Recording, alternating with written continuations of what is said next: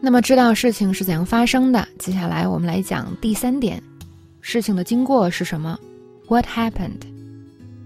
It caused John to spill some beer on himself, but it was purely an accident. But John was pissed, and he got in the guy's face. 所以呢，John 就把酒洒到了自己身上，但这完全是意外。不过呢，John 非常生气，然后呢，他就开始挑衅那个人。这里呢，首先我们要学一个特别好的词，就是 spill。那么说呢，这个人撞到 John 的身上呢，it caused John to spill some beer on himself。那 spill 指的是不小心洒。那但是很多同学背单词的时候，由于特别的僵化，所以呢，洒背的是什么？pour，p o u r。那个洒是故意的往一个地方倒。pour 是倒的意思，而不是说我不小心洒了东西，所以要注意，当你想说啊，我不小心把什么东西洒出来了，要用 spill，s p i l l。好，比如说看这个例句，我不小心洒了些咖啡在地毯上，啊，一定很难弄干净。I spilled some coffee on the carpet. It must be so hard to clean up. 那生活中呢，有很多这样的非常地道的词，那。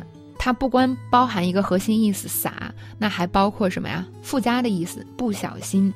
那这样的词呢，一个是非常地道，还有一个呢，它会让你的语言更简洁。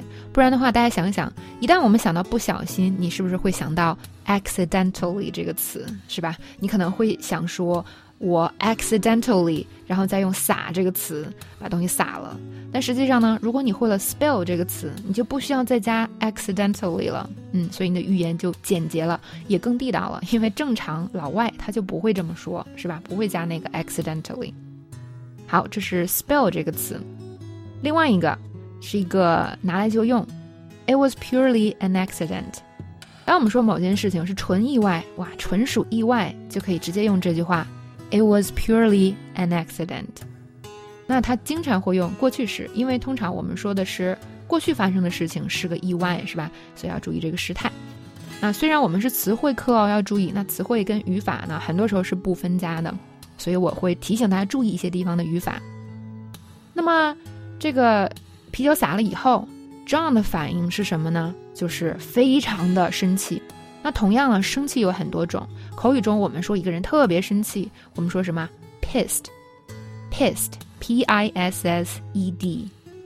比如说，Danny 把我最喜欢的书给弄丢了啊，我太生气了。Danny lost my favorite book. I'm so pissed. 那一定要注意呢，pissed 还是一个蛮严重的词啊！你不是一般生点气就是 pissed，真的是要很生气。比如说我是一个很爱书的人，一般我是不借书给别人的，结果我好不容易借给你了，是吧？勉为其难借给你了，你还给我弄丢了，还是我最喜欢的书，哇，当然超级生气了。还有呢，就是男女朋友吵架，She's pissed at you, leave her alone。她超级生你的气，你先别跟她说话了。那注意呢，生谁的气？pissed。at someone，那这个地方呢，piss 其实是一个动词，然后它加了 ed 就变成了形容词形式，是吧？She's pissed at you。当然了，如果男生听了这样的意见，觉得女生生气了，就不去跟他说话了啊，之后你会倒更大的霉的。女生们都懂的，呵呵。好，那么这是 John 的反应啊，pissed。然后他做了一件什么事情呢？就是 he got in the guy's face。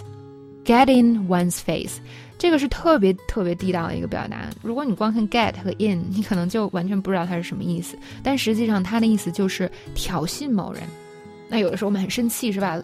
就是有的时候会说一些难听的话啦，或者是离某人很近，是吧？你想想酒吧打架那个样子啊，你干嘛？你想怎么样？你为什么撒我身上，是吧？就这种挑衅某人，这些行为叫做 get in one's face。